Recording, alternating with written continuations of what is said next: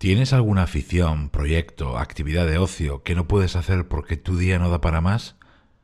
¿No disfrutas de tu familia por tanto trabajo? ¿No tienes vida personal porque no das para más?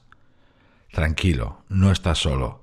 Quédate conmigo unos minutos y te contaré cómo priorizo yo mis prioridades, con un plan de dos pasos que seguro va a ayudarte.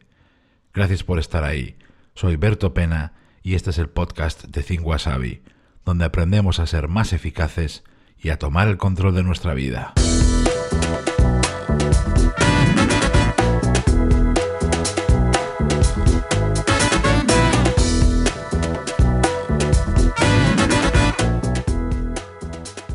Hace unos años, cuando era alto directivo de una multinacional inglesa, en una comida con un compañero, me confesó que por culpa del trabajo él se estaba perdiendo la infancia de sus hijos.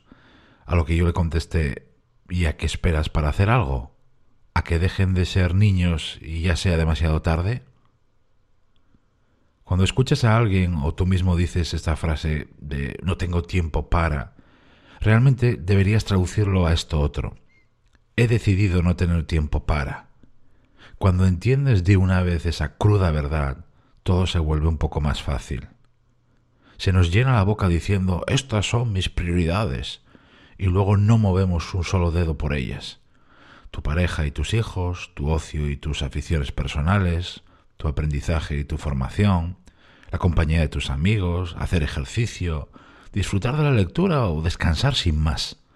Sean cual sean tus prioridades, va siendo hora de que te pongas en marcha.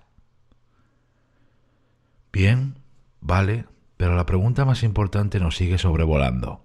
¿Cómo puedo conseguir yo hoy tiempo real para mis prioridades.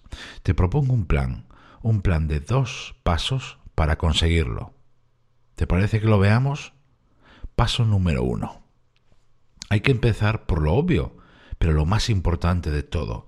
¿Tienes claro de verdad cuáles son tus prioridades? Y lo digo así, ¿eh? ¿Tienes claro de verdad? Te sorprendería ver la cantidad de gente que no es capaz de responder a esto de forma clara y concisa cuáles son tus prioridades. ¿Qué cosas te importan de verdad? ¿Qué cosas te apasionan o te gustaría hacer más que nada? ¿Qué te falta hoy pero te gustaría conseguir y es importante para ti? ¿Hay algún proyecto o actividad que te mueres por poner en marcha? No identifiques tus prioridades mentalmente.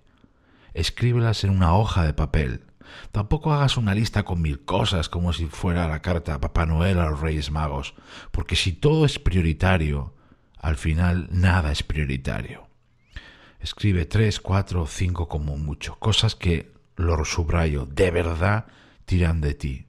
El primer paso en la reconquista de tus prioridades es hacer por primera vez tu lista de prioridades o bien actualizarla si es que ya la tienes.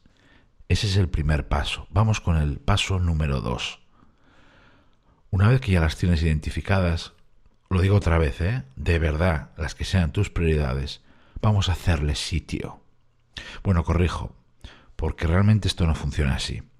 No hay que conseguir tiempo para tus prioridades, es justo al revés. Deberías encontrar tiempo para las otras cosas, porque las prioridades ya lo deberían tener asegurado. Ahí está nuestro gran fallo. Fíjate, primero planificamos y montamos nuestra vida alrededor de las cosas pequeñas y medianas, todo lo que va surgiendo. Y luego, cuando queremos meter las prioridades, hacerles sitio, sencillamente ya no entran. Así que las dejamos o las hacemos de cualquier manera en los pequeñísimos ratos que nos quedan. Te propongo hacer justo lo contrario. Coge tu agenda, tu calendario y reserva ya tiempo en tu semana para tus prioridades. Y si necesitas hacerlo con un mes de antelación, hazlo. Resérvalo por adelantado, ya, aquí y ahora. Elige en qué momentos vas a dedicarte a eso que tanto te apasiona y hoy no puedes. La clave es bloquear ese tiempo por adelantado. Luego ya irás rellenando el resto de horas con las otras cosas que seguro van a ir surgiendo o te van a ir proponiendo o te van a ir pidiendo. Dos pasos. Uno, identifica y escribe cuáles son tus prioridades de verdad. Y dos, prográmalas ya en tu calendario. asegúrales por adelantado el tiempo. O lo decides ya, o muy pronto otras cosas y otras personas se lo llevarán. En el fondo, aunque las llamamos prioridades, la verdad es que casi nunca las ponemos en primer lugar. Es un poco triste, ¿verdad? Más bien van al detrás, casi a la cola. Y ya va siendo hora de que eso cambie, ¿no te parece? Te lo dice alguien que hasta los treinta y algo años se dedicó a trabajar y a no disfrutar.